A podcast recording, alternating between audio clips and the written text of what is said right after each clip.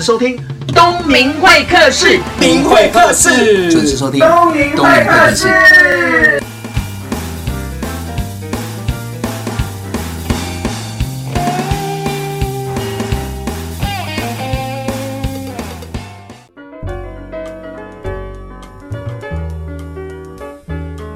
听众，大家好，欢迎收听每个礼拜五晚上七点到八点的东明会客室，我是主持人王东明。今天呢，我们在邀请到的是两岸知名火红的企业讲师陈慧茹 Mandy 老师。那来东明会客室节目现场聊什么呢？因为他是讲师，我也是讲师，那不然我们再来聊一聊讲师经营之道好了。可以啊，各位听众大家好，我是 Mandy 老师。可是东明，我很好奇，嗯，经营之道，其实讲师有更多心路历程，真的啊。所以你要讲讲师经营之道，还是讲讲师辛酸血泪史，还是要讲讲师成功之道？可以讲。那我先讲说，我为什么邀请你，好不好？可以，可以，可以。好，呃，我们是在二零一五年年底认识的，我因为在一个讲师的那个演讲场碰到了，大演讲的场合。对，那台下差不多有两三百个人吧。那台上共同在演说。的老师几乎都是男生，五位，对，只有你是一个女生，而且是你是第一棒。嗯，那你一出场的时候，我觉得你那个魅力啊、自信啊，然后幽真的吗？真的，我永远记得那个跑起来、跳起来、动起来。你每次我根本就没有跳起来，好好，那我教的，那我教的，因为你是跳着出场啊。哦耶，你应该说我很优雅的走出来。可以了，好，那时候我觉得你是一个很幽默的实务经验的老师，但是我看到的是你在台面下的一切，比如说那些工作人员，其实我很熟。我都会侧面打听一下，甚至我看到就是你会去主动关心这些小弟弟小妹妹，哎，这一点特质就跟我很像。因为我觉得一个再怎么样成功的老师，绝对不是只有一个人成功，是旁边的人一起合作、一起协助才有可能成功嘛。谢谢。那成功就是应该要帮助更多人成功，所以我从觉得在你身上，我觉得哎，这个老师是我想要认识的。但没想到在二零一六年的过年期间，你你有做一个女神的聚会，虽然我不是女神，哎，你邀请我去，我就好开心。然后才知道说，虽然高维女神，但是我看到你其实有很有人味的一面，所以我想要谢谢谢谢，就是多跟你互动。那也因为脸书的关系，然后我还记得你问我二零一六给自己一个字嘛，我就说闯。对，然后就是门打开了，我是一个马，那该怎么做？就没想到在二零一六年的九月，我就接了这个东明会客室节目，当然一定要邀请你来啦！是啊，是啊，太好了，太好了。不过我看到东明一路的不断往前成长，跟不同的新的境界，其实姐姐真的很替你开心。所以跟我很好的人，其实都不会叫我陈慧茹老师，也不会叫我慧茹老师。其实更亲民的说法是叫我 Mandy 姐姐，或叫 Mandy 老师。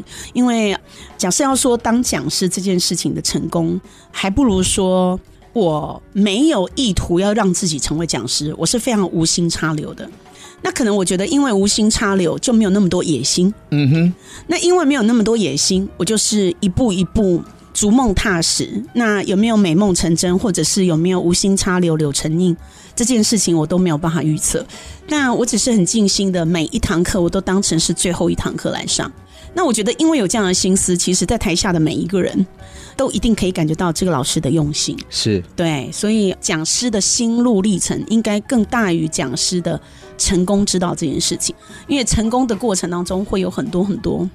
不同的风景，嗯，那其实成功也不是普世的价值。啊，成功是来自于对自己的认同，是，而且来自于我们很用心的耕耘。那用心的耕耘自己，用心的 耕耘客户吧。我觉得你很棒哦，那样这样这样短短的三分钟哦，你充满了热情哦，而且真的，really，真的真的，我记得我第一次见到你的时候，我就请教一个问题，说：“哎，Mandy，请教一下，你讲多久？你讲了一个数字让我吓一跳，你讲了十六年。对对对，十六年。我们先讲这十六个数字，第一个从外表上我看不出来你讲十六，谢谢，太 over 了哈，因为这样你自己讲说你三十五岁出道嘛，那这样十六，我说天哪，你那个数字我。以为你才差不多四十岁上下，真的顶多只能用两个字形容，叫逆天，对，逆天，太不可思议。再来就是你十六年讲完，哎，我不觉得你在身上有任何的匠气，还有就是那个老态，嗯嗯，那我就觉得说，我希望如果真的我一直在经营下去，就王东明老师这个部分，企业讲师这个部分一直在经营下，我也希望假设真的有十六年，是，我也希望跟你一样，充满了热情，嗯、然后正面感染了身旁的每一个人。嗯，太棒了。嗯，我可以借这个机会跟这个平台要来感谢我的恩师。好，我一定要介绍一下，我讲师之路过程当中有一个人是我真的很棒的导师。嗯，我觉得我虽然不师承他任何一个讲师技巧，但是我觉得杨田林杨老师。嗯，我觉得是我非常感谢的人，因为他在我讲师出道的第三年，他就告诉我说：“Mandy，我觉得你是中生代的老师里面非常有生命力的老师，所以我希望你永远都不要成为一个我心目中很有匠气的教书匠，嗯哼，而要你在心中的那个道，就成为一个很棒的讲师。这件事情，你永远不要走到术大于你的道，而是你的道要大于你的术这件事情。”成为这样有生命力的老师，我觉得这才是我心目中最爱的陈慧茹。那我觉得我听了田林老师那段话，其实我非常感动，因为我觉得不为了讲师做讲师这件事情是很多人没有办法理解的。对，因为我离开企业的时候，那是因为我生了一场我觉得很不可思议的病。嗯，那我在一年八个月终于战胜我的那个病而好了以后，我心里面一直有个声音叫做 "It's time"，就是我要离开了一个。我熟悉的领域，熟悉而且任职十二年以上的公司，我觉得那个对我来讲就是一个新的开始。嗯，那当时我离职的时候，有很多我的老客户啊，或者是我们同业的，一直很想要挖角，那我都不为所动，因为我就跟我先生讲，我希望就是好好专心养病。嗯，可是没有想到很多人透过很多的管道，就一直很想要找我 interview。那他说：“哎呀，没关系啦，那个 Mandy，你不要来我们公司做什么主管没关系，但我的老板对你很好奇，嗯，因为你在业界很有名，零售业。”对。然后，于是我就跟了很多总经理聊天。那可能那个总经理觉得我这个人的逻辑架构，或者是表达能力，或者是展现出来的热情还不错吧。那于是很多人就说：“Mandy，这样好了，你既然不来我们公司当某一个部分的主管，那你来帮我的业务同仁上一段课。”啊，是从这边开始的。对。那于是我帮他上完这堂课以后，他就跟我 booking 了十个时间，我就开始帮那家公司做十个课。那十完课上完以后，他就说：“哎，那我们有一段很弱，你帮我们接一个顾问案好不好？”嗯。然后就这样一直。这样子口耳相传，所以我个人觉得，不为了做讲师而做讲师这件事情，是我真的肺腑之言。一开始的无心插柳，对对对吧？因为这个行业很特别的地方，每个人都想进来，可是进来做的好了都是无心插柳。对对，像我就是误打误撞，我不敢说我做的很好，因为现在每个人都问说：“哎，东明老师你怎么入行？”我说：“我误打误撞。”对，他说：“拜托你不要开玩笑，我真的是误打误撞。”是啊，所以我每次在讲这一段的话，就像你刚刚说的，无心插柳入这一行，没有人相信。对，但是没关系，我们先休息一下。嗯，好，我们等一下再回到东明会客室节目现场。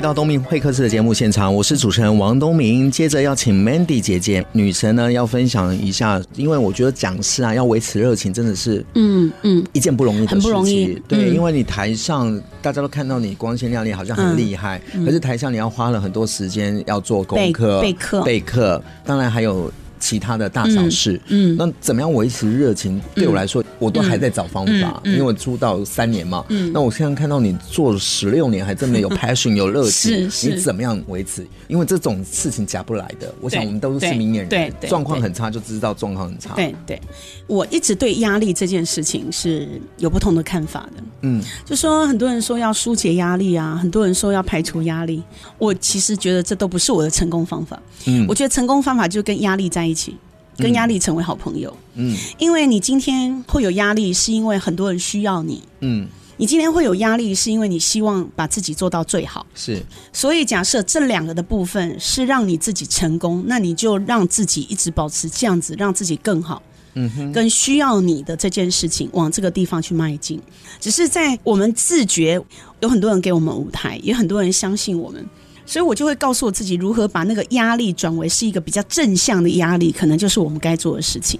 那我很庆幸，我在做正向压力的处理过程当中，有很好支持我的家庭，嗯哼，有很好跟我非常理解我，然后非常知道如何给我很棒情绪转换的朋友，嗯，那我也有一群非常懂我的客户，嗯哼，那也有一群非常好支持我的铁粉，哇，那我觉得只要有这四个，其实人生任何压力都应该可以有一个比较好的发展吧。你好棒哦，难怪每个人都很喜欢你。你看，我才认识你不久啊，对呀、啊。其实我很怕的就是我跟你互动，人家会讲说啊，王东明就是那个潘 Sir 的商棍啊，然后就是，因为我觉得你是一个很真的人，那我我个人也很真，那我觉得 Key 哈就是好朋友，Key 贝哈那就不用太勉强。我是真的很真实，我台上说着说着自己会哭，然后说着说着自己就会觉得。比如说，我常在讲服务，常在讲管理，常在讲领导。其实我都不会跟他讲道理，我都会跟他讲一个人是怎么走过来的。嗯哼。那假设我走过来的这一条路，当时是非常孤单，而大家现在其实有公司帮你做培训，你就应该要理解，这世界上假设有人看重你的程度，比你自己看重自己的程度还要高。嗯。那你就要觉得你应该是全台湾前百分之五。非常重要而且幸福的人，嗯，那我也用这样的方式来激励我自己啊，就是说，你说十六年来你会看到很多讲师，其实一直保持在我觉得他标准一直都没有退步的人，我也必须要很老实的说，也没有几个。嗯哼，那我通常会看这个老师的心理素质好不好？嗯，看一下这个老师对于专业这件事情的自我期盼高不高？嗯哼，那假设心理素质很好，专业期盼给自己也有很高的标准，接下来我就看他第三个，叫做他自己的私德好不好？师德，私德，哪个私？私就是老师的师，还是私底下的师？老师的师，老师的嗯，师德。Okay. 就是我觉得一个身为讲师的道德水准，嗯，那我觉得这三块其实可以分很多种理解。比如说第一个叫心理素质，我觉得那是他内心 fighting 自己一个非常重要的动力。嗯哼，比如说啊，对压力的解释，对于情绪的理解，还有包括从自己在出发这件事情的能力，是一个老师一定要有的心理特质。那第二个呢？我觉得他要有很好的家庭关系。家庭关系，我举例来讲啊，东明是黄金单身汉。那我觉得家庭的关系，并不是来自于说你要有一个圆满，然后到达一个就是别人称羡的婚姻，不是的，而是你回到这个家庭，你会很全然做自己的那个环境。我觉得是非常重要的一个家庭的关系网。那第三个是一个讲师，他必须要有很好的学习的渴望，跟对于自己往上。追求卓越这件事情，嗯，对自己的投资，比如说我每年都一定会有一段时间，呃，让自己去充电上个课，嗯，那不管是身心灵或者是我的专业领域，我都觉得这三块我假设能够做好，就是一个讲师的黄金金三角。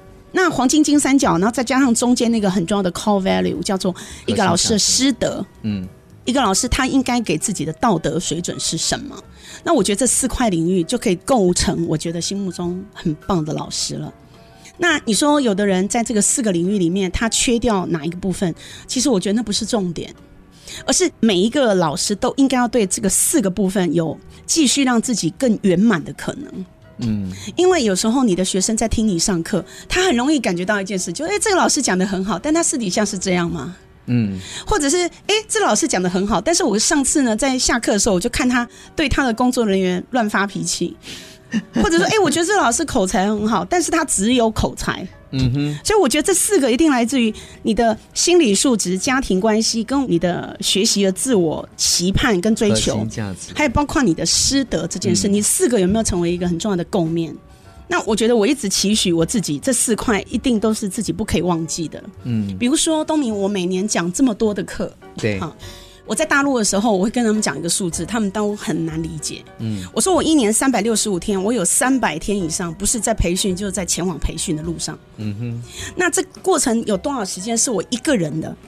就是我这多少的过程呢？我必须要学习去理解抛夫弃子的感觉，但是我依然觉得我是在做一个正向而且助人的角色。这件事情心理素质要非常坚强。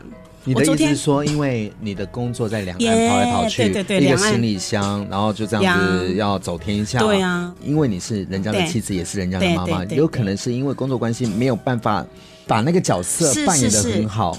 对，所以有时候我都觉得我自己不够好。比如说，我都觉得，哎呀，我不是一个很好的妈妈，我不是一个很好的太太啦。可是我总会有一群很好的朋友告诉我说：“慧如，你不要期待你每个角色都是全人啊，就你不要觉得你每一件事都一定要达到那种标准。”哎，我就觉得我可以非常忍受自己，非常理解，我已经尽力很多事情，我要学习接受、臣服跟放下。那当我学习接受我不是圆满的人，我也臣服了，有很多事情我还有我的功课要做，嗯，我就会对自己不会有那么多不必要的追求完美的渴望。所以，我们自己在不断往前走的这个成长的道路上面，嗯、其实还是有非常多心理素质需要学习的。但是，我很开心，这十六年来，今年是我的第十六年啊，也走了一半以上。我觉得很庆幸，我这四块能够让我一直不断保持一定还不错的水准。我真的蛮感谢我有觉知的能力，我的觉知能力一直是每年我觉得我一直在提升的事情。就是说，我的讲课技巧，我不敢说我每年就越来越好，因为上课真的不是一个技巧。对，其实上课是一个跟你的学员灵魂相遇的那个过程当中，我们彼此的交流有没有办法 heart to heart 心对心？对对对对，所以我觉得上台其实它不是一个技巧。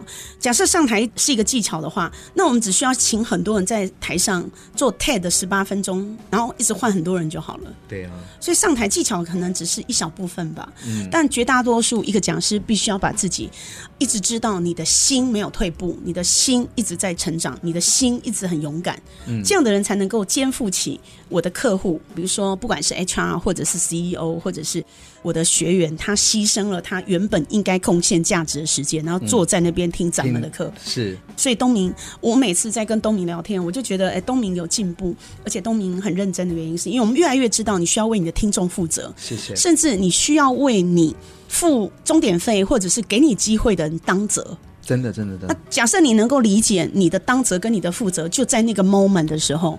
你不可能那天是一个不好的结局，嗯，而且那天很有可能还会让人家觉得说，哇，我不会让不好的结局发生。对啊，我一直觉得我可以让这堂课进入我要的那个境界。那有时候我们可以到那个境界，有时候没有到那个境界，但我们都知道我们一直在往前走，没有停止在原地。那这样子应该就是一个讲师蛮重要，就是可以让自己不断精进的原因啦。嗯，天哪，怎么姐的讲着讲着就越来越感性了？对啊，那姐，我想问一下，嗯、因为你现在讲的这些话是你经营十六年来嘛？对对对。那我能感受，因为我可能过去的工作经验，我会一直在想说，我要去看那些成功者的特质到底是哪些。对对。那我自己有没有？所以我的自觉自省能力，可能就是从以前工作开始。非常好。可是你知道的，当我们在跟那些可能刚入行的讲师在交流的时候，毕竟我也是晚辈，我真的不想开口。嗯。因为不想开口的原因是什么？因为我讲也不是，不讲也不是。因为如果你问我请教的话，我感受到你的真心，我就会告诉你我的失败经验，我的过程。可是如果对方不是那种虚心请教，那只是问问，我就会跟他讲说，你可能内心当中已经有答案了，那你要不要去问一下别人？是啊，因为我觉得问请教人的这个人跟对象，我觉得都很重要。就像你刚刚讲的，你在入行三年的时候，杨田里老师讲的那一段话，有影响到你整个后面的这个职业生涯的发展嘛？那不见得每一个人都会碰到像杨老师有这么的热心主动去告诉你说你应该要怎么做，你治好的。嗯，所以你要问我的是怎么样找到那个自我觉察能力吗？对。我觉得这很重要，嗯、好，嗯、因为像我就是我跟你分享是从没有到有嘛，嗯、那就是误打误撞进来。我很感恩，感恩是说我不觉得我很厉害，因为我我觉得让大家知道我的这个 key point 不是只有我个人，是有很多的合作单位，然后那些弟弟妹妹管护公司，甚至于客户还有学生。那如果没有这些人的支持，或者是他们另外的电台继续课的话，也没有王东明啊。那所以我很感恩。嗯，那我也看到就是说很多老师。会觉得哎，刚入行就想要发光发亮，这是正常的，是想要让人家发现。就就像刚刚我请教你，就是说我已经过了那个，就是要有课，对，要把课讲好那个阶段，现在就是要往下个阶段进行。对啊，你怎么给那些正在刚入行，然后还在找方向，或者是想要在那段时间当中让人家看到，然后没有让自己在一群讲师群当中埋没，你会给什么建议？我觉得成功的道路上，某些时候它就是孤单的。嗯，那我常在讲四个字，就是定位跟到位的问题。定位跟到位，对，就是说你给你自己的定位是什么？嗯，那你要把那个定位做到到位，这就是你之间的 gap。嗯，比如说我举例，假设你就把自己定位到你一年要上多少课，你一年要有多少年薪的这种老师，他要走到到位。即便他走到他要的那个领域，他依然是一个只能说是一个很会赚钱的老师。嗯，但是假设你心里面把自己定位一件事，就是哎，我希望我能够尽我的所能跟专业，能够帮助到一群我的学生，所以我的定位就是希望能够帮助别人，也帮助到自己。那有一天你的到位就会朝向这两个目标迈进，就是不是为了赚钱，而是为了帮助别人，也帮助到自己。那老天爷很早就给你准备好一定的财富了。所以我个人给刚踏上讲师的人一点建议，就是八个字，真的不要忘。我跟太多新讲师讲一句话，叫“滴水之恩，涌泉以报”的概念。就是别人很有可能只是给你一个机会，哎、欸，东明老师是不是有时间啊？可以邀约你啊，跟我老板见个面。不好意思哦，那因为我老板只有一点点时间，半个小时，可以请你来一趟吗？我觉得有很多老师，当他案子接到，觉得他自己满足的时候，哦，不好意思哦，哎，陈小姐，我不接受半小时的邀约。我觉得这个人他就已经忘记他是谁了，嗯，而忽略了人家刚才跟你讲半小时，真的有可能他老板很忙。他老板绝对没有摆架子，所以你要滴水之恩。别人给你三十分钟的访谈，其实就在创造你自己价值被看见的机会。啊、所以你要涌泉以报，嗯、你心里面像有一个泉水，就像不断不断的从那个土里面一直涌出来。没有问题，不好意思，我也很知道老板有时间上的要求，没关系，我调一下我的时间好不好？然后，哎，我时间 OK，一定马上跟你说。别人不管跟你邀约成不成，别人就会觉得这个老师其实是非常感恩的。是。那即便后来我可以跟他讲说，那因为半小时，所以我可不可以跟哪一个时间对调？有没有可能再跟你商量？别人也会觉得我们在尽心尽力。对。可是有很多人就忘记以为他自己是谁，他必须要被吹捧。对。那我觉得期待自己被吹捧，他就不懂得什么叫感恩，机会就不断的流失了。所以我觉得滴水之恩，涌泉以报，我觉得是任何在任何时段。都需要有讲师的师德，就老师的道德，嗯、这应该要有。这样的人呢，就会觉得不愧于天，不愧于地。好，我们先聊到这里，先休息一下，再回到东明会客的节目现场。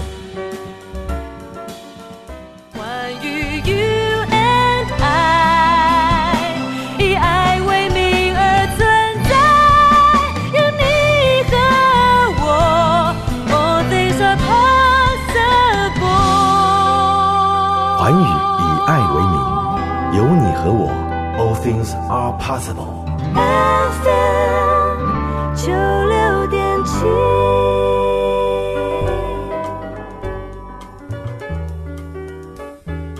欢迎回到东明会客的节目现场，我是王东明。接着要请教一下 Mandy 老师的事呢，嗯嗯、因为你讲了十六年哦，那又受大家的喜欢哦，不管是广告公司、学生还有客户都很喜欢。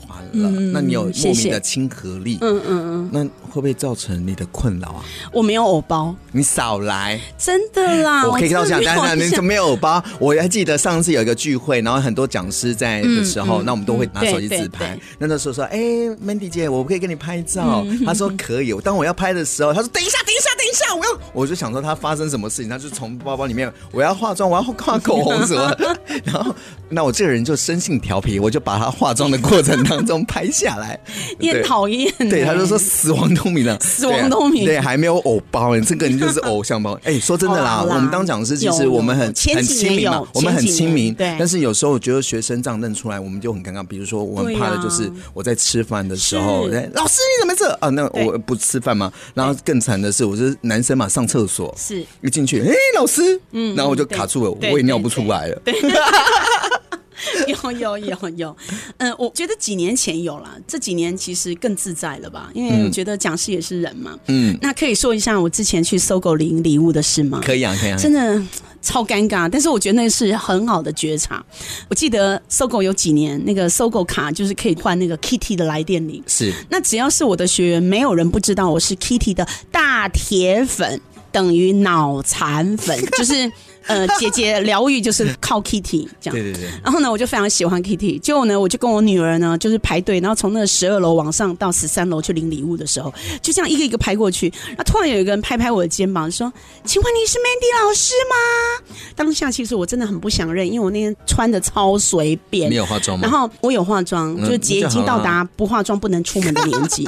但是呢，我就那天化非常非常淡，然后应该也没有补妆了，所以我当下其实很想跟他讲，他认错人。可是我觉得我不行，我觉得我就是我，我也不用去说什么。我说啊，对呀、啊，对呀、啊，对、啊，老师很开心是你耶。那我跟谁谁谁呀，躲在那个后面的那个左右两个柱子，我们个别观察你大概三分钟，我们一直到确认你是 Mandy 老师，我们才敢过来跟你相遇。然后呢，我说哦，谢谢谢谢谢谢。哎，你们也来换 Kitty 来店里呀？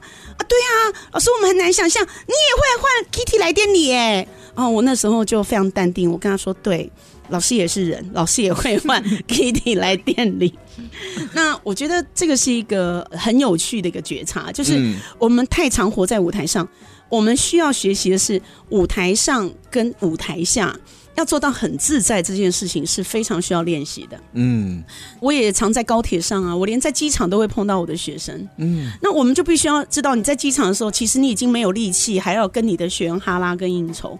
可是我还是展现我自己的亲和力，因为我跟他同一班飞机 delay，然后后来我们 delay 了六个小时，最后我们两个被放生在浦东机场，各自要各觅前途的时候，我觉得那个时候你才会知道说，一个老师他到底。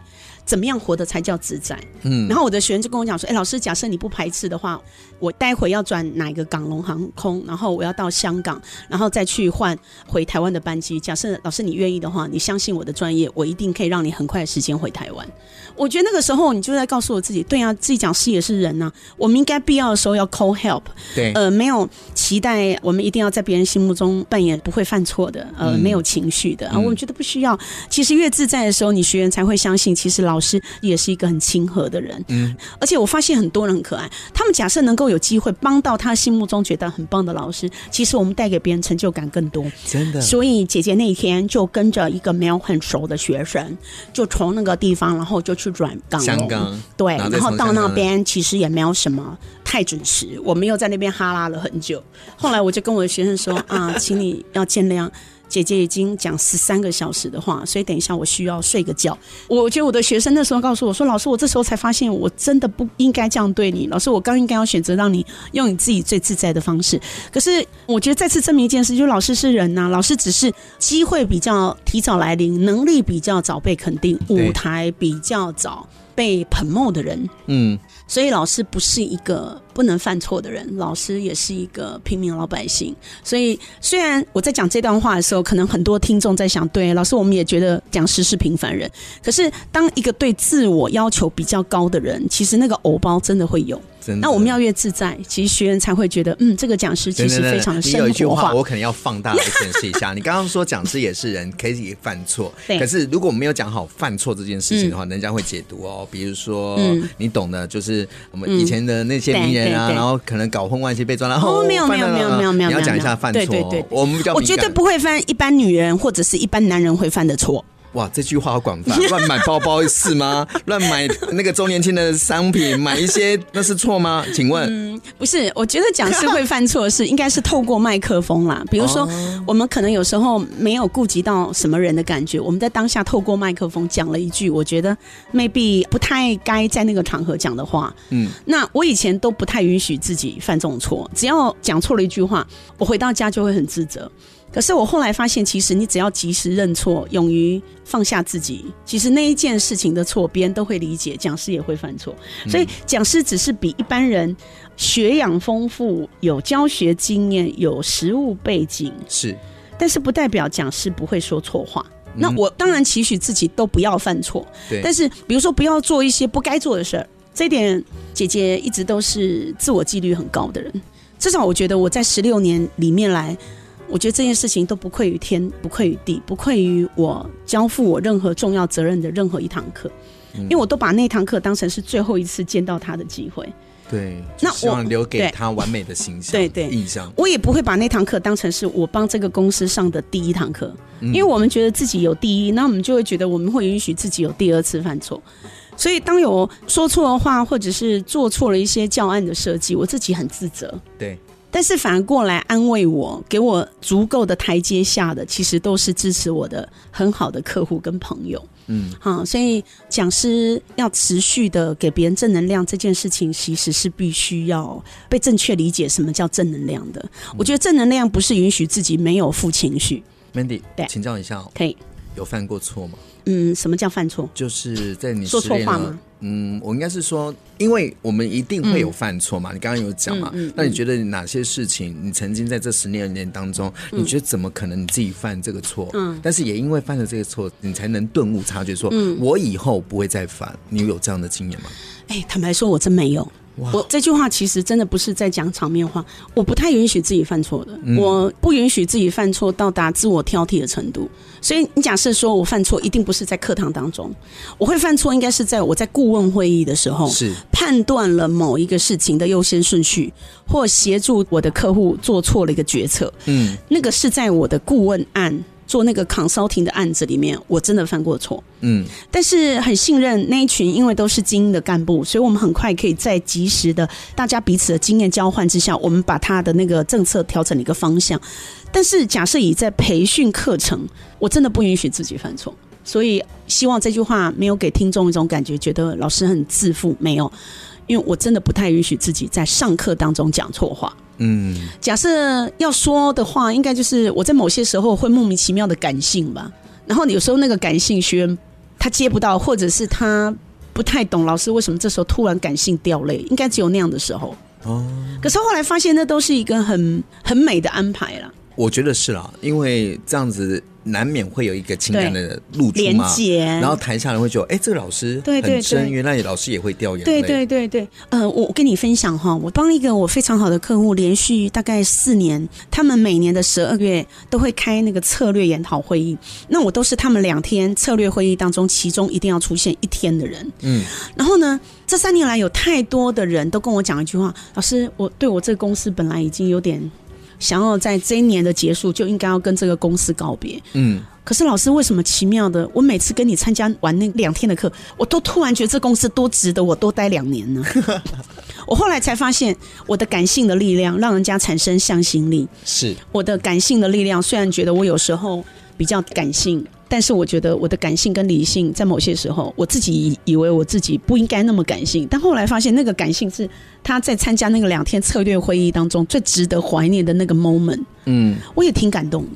因为你而相信了，嗯，你不觉得老师其实真的很伟大？嗯，所以透过麦克风就是一个传达信念的方式，是是是，传达信念，真的不能讲错话，伤到人，对，不要伤到人。就是假设我们是以善念为主，就像我在服务业一样，我会觉得服务业要常常相信一句话，叫以善良换善良。嗯，就是说你说这句话你没有恶意，别人自然而然会理解你这句话绝对不是恶意，所以他就会选择用很善良的方式来原谅这件事的发生。所以我的客户很可爱，他会。跟我说，哎，老师，我觉得刚刚那个发生的这件事情，我发现也是一个很美丽的误会哦，我就会觉得非常谢谢这个客户比我更宽宏大量，所以就是要互相学习耶，互相学习的行业。对好，那我们就先聊到这里。好啊，那有什么歌要送给大家？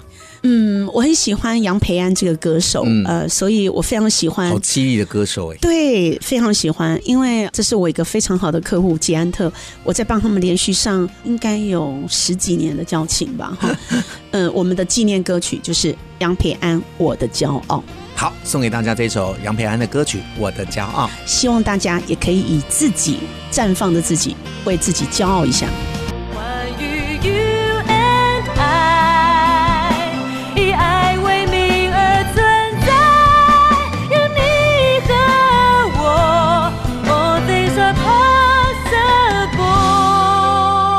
环宇以爱为名，有你和我，All Things are possible. FM 九六点七。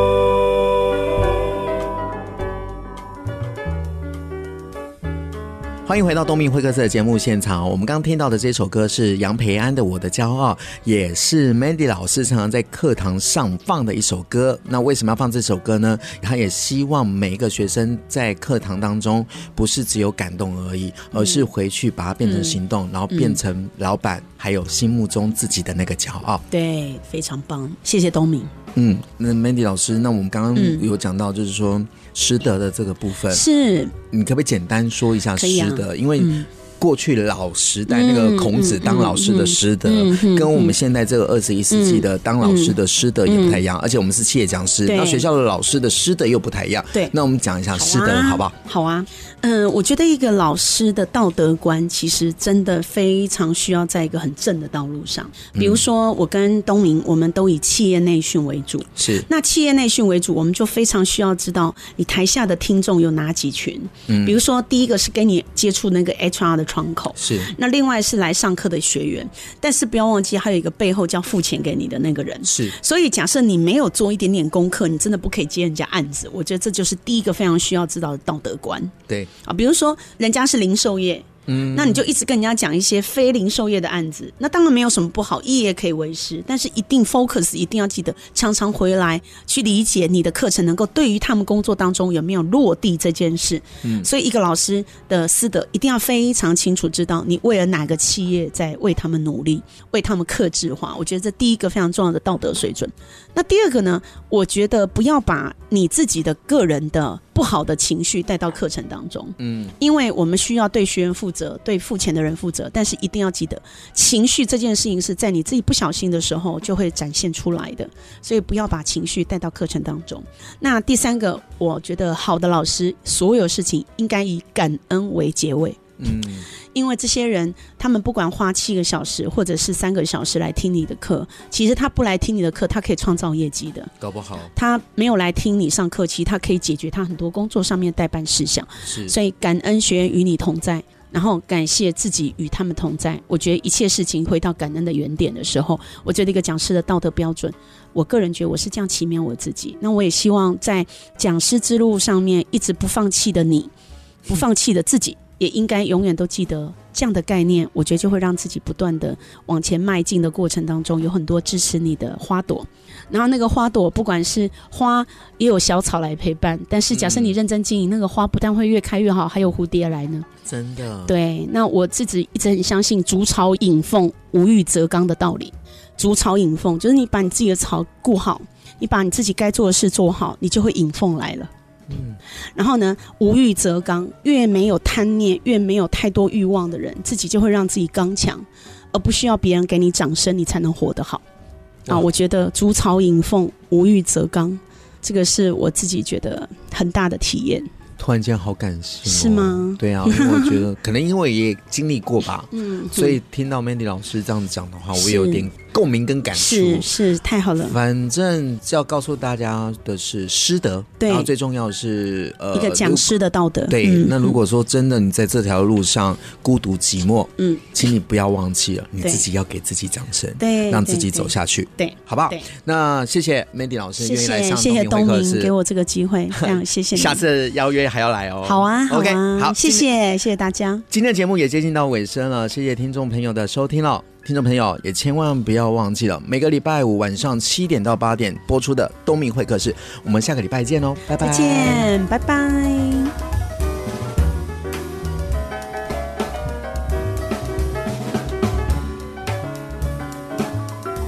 谢谢 Mandy 老师来到东明会客室分享他的讲师经营之道。印象最深刻的是，他讲了一段话，叫做“滴水之恩，泉涌以报”。面导师经经营讲师这个职癌已经有十六年了，我才三年。那为什么会邀请他？因为我在看到他的小细节。我好感动，因为我看过很多的讲师在台上讲得很精彩，当然台下也很精彩。他的精彩程度是跟别人不一样的，他会去主动关心工作人员、服务人员、摄影师、录影师，而且他可以讲出名字。我觉得他很红，而且可以红这么久，他一定有他的强项。我看到了。我也在想说，如果是我，我有这方面的优点吗？没错，我也是从基层做起的。不管未来怎么样，不管到达什么样的位置，我还是希望说我能保留原本的初衷，对人要有礼貌。然后，谢谢大家对我、对课程、对专业的付出。因为我总觉得讲师再怎么强，如果这些没有专业的团队合作的话，怎么可能会红呢？所以，刚刚慧如老师讲的“滴水之恩，涌泉以报”，当你曾经接受别人的恩惠帮助的时候，你有没有办法在对的时间回报给对方呢？也就是说，雪中送炭的人真的很少，但是锦上添花的人很多。各位听众朋友，讲师对我来说真的没有什么了不起的，在 Mandy 老师身上看到的是。如果今天一个老师在台上一直在讲道理，学生是不会喜欢的。你要想办法让学生喜欢你、亲近你，愿意把心里的问题跟盲点提出来。我觉得那才是真的老师。美丽老师做到了，我也以他为学习的榜样。谢谢美丽老师，我期许我自己要做一个身心合一、言行一致的好老师。我是王东明，我们下礼拜见。